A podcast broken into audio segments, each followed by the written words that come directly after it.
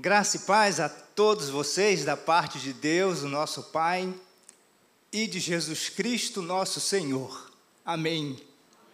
É uma alegria grande estarmos juntos na manhã deste domingo, 19 de junho de 2022, para adorar o Senhor, nosso Criador e Pai. Para isso nós fomos feitos, para isso fomos salvos, para isso estamos aqui na força, na unidade do Espírito Santo. E damos graças a Deus por essa oportunidade de estarmos juntos na sua casa para o seu culto. Uma honra muito grande também ser o mensageiro da palavra de Deus nesta manhã. A nossa mensagem tem como título Ver de Verdade. Ver de Verdade. Eu até vim de verde para ajudar você a guardar esse título ver de verdade. O nosso texto é João, capítulo 9, versículos de 39 a 41. Convido você a abrir a sua Bíblia no Evangelho de João, capítulo 9, versículos de 39 a 41.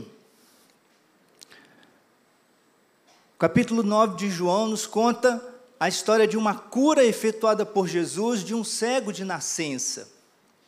A essa cura vai se seguir uma discussão entre o cego e autoridades religiosas judaicas adversárias de Jesus. E essas autoridades, durante essa discussão, acabam se dividindo diante da pessoa e da obra de Jesus, e elas envolvem a família do cego naquela discussão, e a discussão termina com o cego sendo expulso da sua comunidade. E depois disso, há dois breves diálogos encerrando o capítulo. O primeiro, de Jesus com o agora ex-cego, com quem ele se encontra e que o confessa como Senhor e Salvador pessoal da sua vida. E o segundo breve diálogo, que é o que nós vamos ler dos três versículos finais deste capítulo, é entre Jesus e essas autoridades religiosas judaicas que se opõem a ele. O texto diz assim, João 9, de 39 a 41. Prosseguiu Jesus: Eu vim a este mundo para juízo, a fim de que os que não veem vejam e os que vêm se tornem cegos. Alguns dentre os fariseus que estavam perto dele perguntaram-lhe: Acaso também nós somos cegos? Respondeu-lhe Jesus: Se fosseis cegos, não teríeis pecado algum. Mas porque agora dizeis: Nós vemos, subsiste o vosso pecado. O pior cego é o que não quer ver. Assim diz o ditado, e com acerto: o pior cego é o que não quer ver. Há pessoas que não conseguem mesmo enxergar, sofrem da falta da visão física. Há cegos de nascença, como aquele curado por Jesus, de que fala o capítulo 9 de João.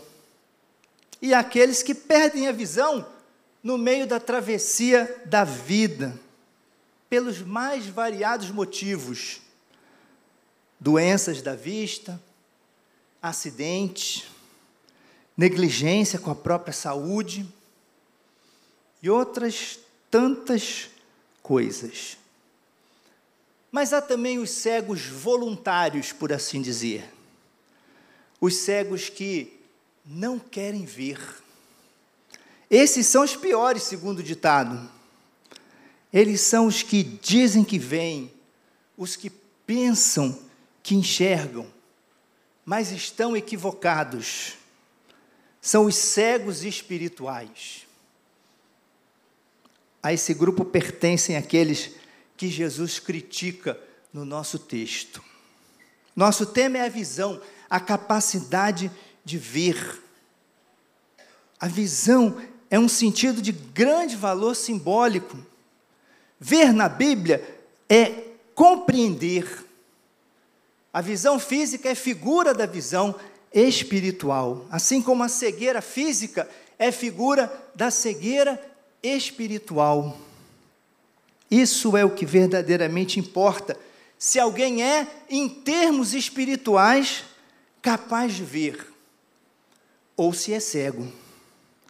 Ser capaz de ver de verdade não depende de se ter uma visão física perfeita. Muitas vezes são os cegos em termos físicos os que mais bem enxergam a realidade. Como se observa em vários autores e personagens famosos de histórias da literatura universal. Por exemplo, o poeta grego Homero, da Ilíada e da Odisseia, era cego. O poeta Milton, do Paraíso Perdido, era cego. Tiresias é um personagem que aparece em várias narrativas gregas, também era cego. E todos esses, a despeito da, ou será que por causa da falta de visão física, veem muito.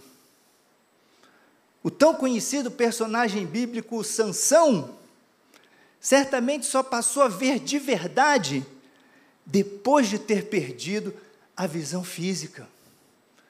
Foi só depois de ter sido cegado é que a ficha caiu para ele e ele entendeu tudo que estava acontecendo. Visão física não é tudo, não é suficiente para se ser feliz, nem necessária para ver de verdade. Vale lembrar que os profetas bíblicos criticam aqueles que têm olhos para ver e não veem, assim como têm ouvidos para ouvir e não ouvem. Querer ver, abrir olhos e ouvidos para compreender é fundamental para viver.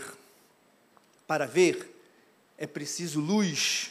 Jesus veio ao mundo ao nosso encontro, como ele vai ao encontro do cego de nascença, para nos dar luz, para nos trazer visão para nos levar a ver de verdade.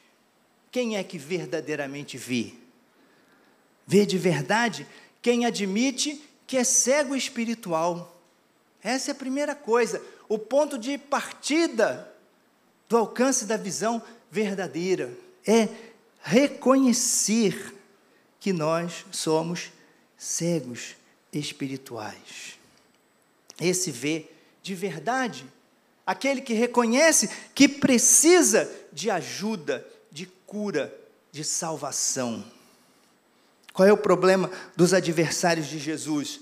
Eles acham que enxergam, que entendem das coisas. Lê do engano, grande equívoco.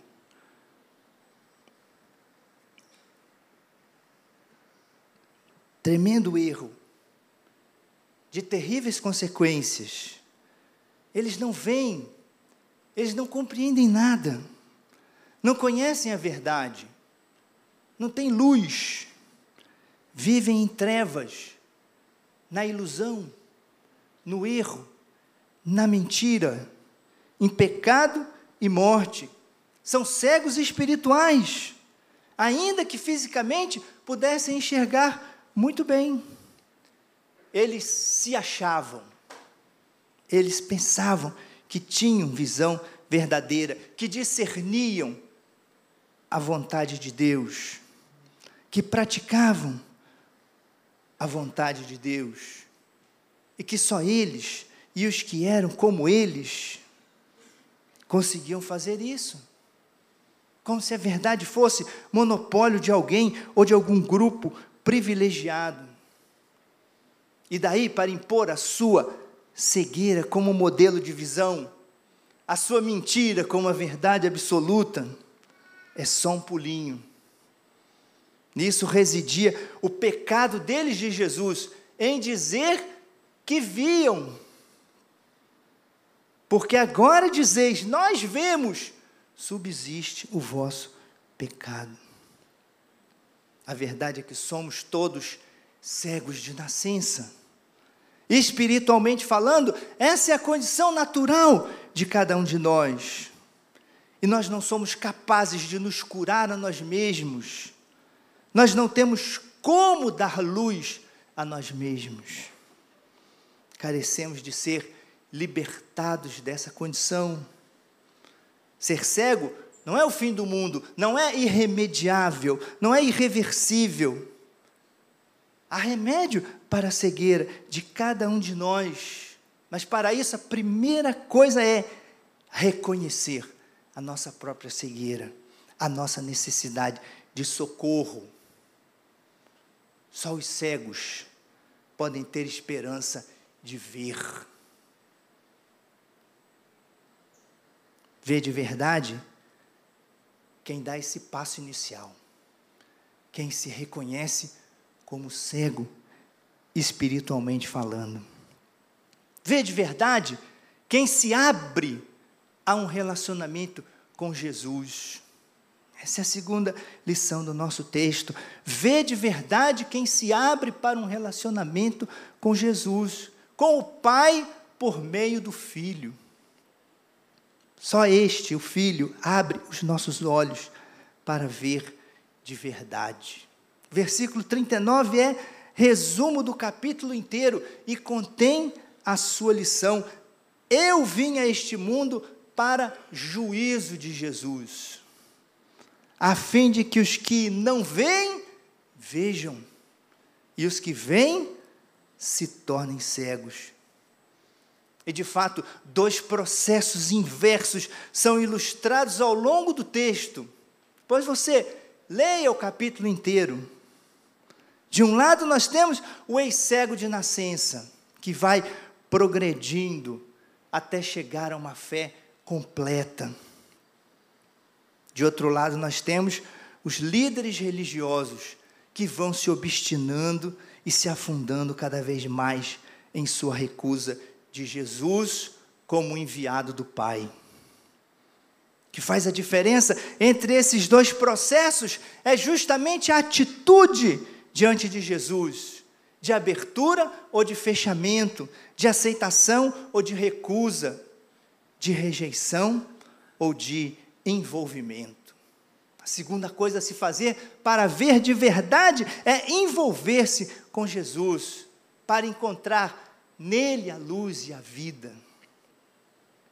Não adianta apenas ser curado fisicamente, mas importa alcançar a salvação o cego curado, caminha nessa direção. Paulatinamente, ele chega à fé em Jesus. Muito interessante isso. Ele começa reconhecendo que Jesus é um homem, no versículo 11. Depois ele diz que é um profeta, no versículo 17. Depois ele constata que Jesus não é um pecador, mas alguém temente a Deus e praticante da sua vontade. É um homem de Deus. Por fim, ele afirma sua fé pessoal nele e o adora. Nós precisamos fazer o mesmo percurso, chegar ao mesmo reconhecimento. Visão e cegueira se definem em relação a Jesus. A luz dos olhos aponta para a luz da fé. Só quem crê no Filho do Homem, como fez o ex-cego de nascença do texto, só quem se envolve com Jesus é que vê de verdade. Primeiro é preciso reconhecer que nós somos cegos espirituais, carentes de cura que só nos pode vir de fora. Segundo, é preciso tomar essa decisão de um envolvimento com Jesus. E, em terceiro lugar, assumir abertamente o nosso compromisso com Jesus. Porque, vê de verdade, este, somente este, que assume abertamente o seu compromisso com Jesus, sem medo de oposições e perseguições. O cego de nascimento, curado por Jesus, foi expulso da sinagoga, diz o versículo 34. Muitos tinham medo de confessar a Jesus e também ser expulsos da comunidade, como os pais do que fora cego. É um registro do versículo 22. Mas o compromisso com Jesus é incontornável. Aconteça o que acontecer, venha o que vier. Jesus diz: Todo aquele que me confessar diante dos homens, também eu o confessarei diante do meu Pai que está nos céus. Todo aquele que me negar diante dos homens, também eu o negarei diante de meu Pai que está nos céus. Tem recompensa. É bem-aventurado quem é perseguido por causa de Jesus. Não basta crer em Jesus no coração é preciso também confessar a fé em Jesus com a boca.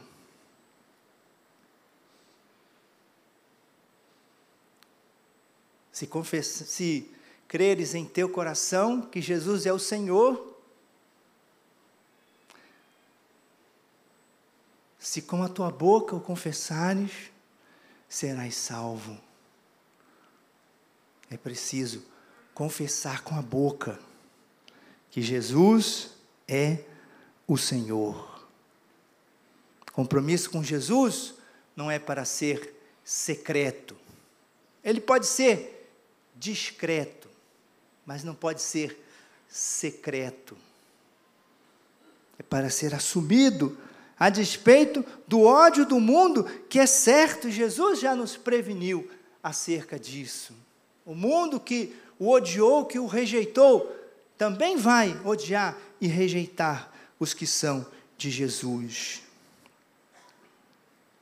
Mas nós precisamos estar prontos a enfrentar o que vier com Jesus, sem medo do que possa acontecer. Assumir esse compromisso, não há outra coisa a fazer, porque negar a Jesus é fechar-se à luz a salvação, ao reino de Deus, a vida eterna. Terceira coisa, portanto, a fazer para ver de verdade é professar publicamente a fé em Jesus, como fez o cego de nascença curado por Jesus. Veja o versículo 35, ouvindo Jesus, o que o tinham expulsado, encontrando-lhe, perguntou: Crês tu no Filho do Homem? Ele respondeu e disse: Quem é Senhor, para que eu nele creia? E Jesus lhe disse: Já o tens visto, e é o que fala contigo. Então afirmou ele: Creio, Senhor, e o adorou. Assumiu publicamente a sua fé em Jesus. Afinal de contas, só com compromisso público declarado diante de todos é que há um envolvimento real com alguém os pais do cego de nascença não fizeram assim, não demonstraram compromisso com o seu filho. Antes eles só se interessaram por tirar o corpo fora. Idade tem, é o que eles dizem as autoridades religiosas judaicas. Na verdadeira CPI da cegueira que eles instauraram ali, para apurar o que tinha acontecido com aquele homem. Os pais dele dizem isso, Idade tem. Falem com ele, perguntem a ele. Como quer dizer, nós não temos nada a ver com isso. Não sabemos o que lhe aconteceu. Que família é essa? Gente sem compromisso com o outro, não é família, não é irmão, não é amigo, por mais que diga que seja. Mas as atitudes, as ações desmentem as palavras. Profissão de fé pública em Jesus é indispensável, pois só quem o faz mostra um real envolvimento e compromisso com o Senhor. E mais, só quem dá testemunho da graça alcançada pela mediação de Jesus é que realiza de modo pleno o sentido de ver de verdade que a visão que nós ganhamos não é para ser fruída como um benefício exclusivo, como um privilégio. É para ser divulgada ao mundo inteiro, a fim de que outros também, cegos, tenham a possibilidade de encontrar a luz e a vida, a mesma luz e vida que nós encontramos em Jesus. Bênção recebida é bênção compartilhada. Daí a importância e o caráter imperioso de um compromisso com Jesus assumido abertamente. Por que há pessoas que não querem ver? Por que pessoas se recusam a aceitar a luz? O que as impede de ver? A falta de humildade, a dureza de coração, o fechamento teimoso nas próprias verdades e vontades, estão entre as coisas que levam à cegueira e são mortais. Jesus é a luz do mundo, como nos ensina o capítulo 9 de João. Ele é o enviado de Deus ao mundo para nos fazer ver. O nome do tanque em que ele manda o cego de nascença se lavar remete a essa realidade, a missão de Jesus. Vai e lava-te no tanque de Siloé, que quer dizer enviado. Jesus é o enviado do Pai para nos trazer luz e vida, para nos fazer ver de verdade. Quem recusa o seguimento de Jesus permanece cego e em pecado, ainda que ache que enxerga. Pertence ao grupo dos piores cegos, sem saída, sem solução, sem salvação. Pecado não é ser cego. Ninguém tem culpa de nascer cego, nem é por culpa alheia que alguém é cego de nascimento. É uma discussão inicial do nosso capítulo. Pergunta de Jesus aos discípulos diante do cego de nascença: quem nasceu, ele ou seus pais, para que nascesse cego? Jesus diz: nem ele nem seus pais, mas foi para que nele se realizem as obras de Deus. Pecado não é ser cego. Pecado é não crer em Jesus. Para a falta de fé, não há cura.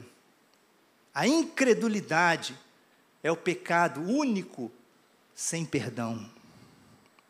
O problema do ser humano não está em não ver, está em não ver e achar que vê, sem de fato conseguir ver. Está em dizer que vê, sendo cego. Sabe o que acontece com gente assim? Vai ficando cada vez mais cega e pode cometer loucuras. Que Deus nos livre dos cegos espirituais, que não são poucos e que com poder nas mãos fazem tanto mal. Que Deus nos livre da nossa cegueira espiritual, para que nós não desgracemos a nossa própria vida, nem a de ninguém, antes que nós sejamos, pela fé em Jesus, capazes de ver de verdade e de ajudar também outros a ver. Seja assim. Amém. Vamos orar? Bendito Deus, nosso Pai, nós te louvamos e te damos graças pelo envio de Jesus ao mundo como nosso Senhor e Salvador pessoal, como aquele que nos vem trazer a luz, que vence a nossa cegueira espiritual, vem trazendo a verdade que supera todas as mentiras dos homens, vem trazendo a vida que vence a morte. Graças te damos, ó Deus, pelo dom de Jesus e pela fé nele. Nós possamos permanecer nela firmes até o fim, vendo cada vez mais e melhor a tua vontade, praticando essa tua vontade e falando dessa mensagem a outras pessoas, a todas que nós possamos alcançar. Tem misericórdia de nós, Senhor. Abençoa-nos e usa-nos. Cuida da tua igreja, cuida daqueles que estão enfermos, cuida daqueles que estão enlutados, cuida daqueles que estão angustiados. Provê a cada um, Senhor, de acordo com a sua necessidade. E cuida também da nossa cidade, do nosso Brasil, do nosso mundo, Deus. Dá-nos paz. Que a nossa mensagem de luz e de vida também seja uma mensagem de paz a muitos corações. Em nome de Jesus, luz do mundo, nosso redentor. Amém.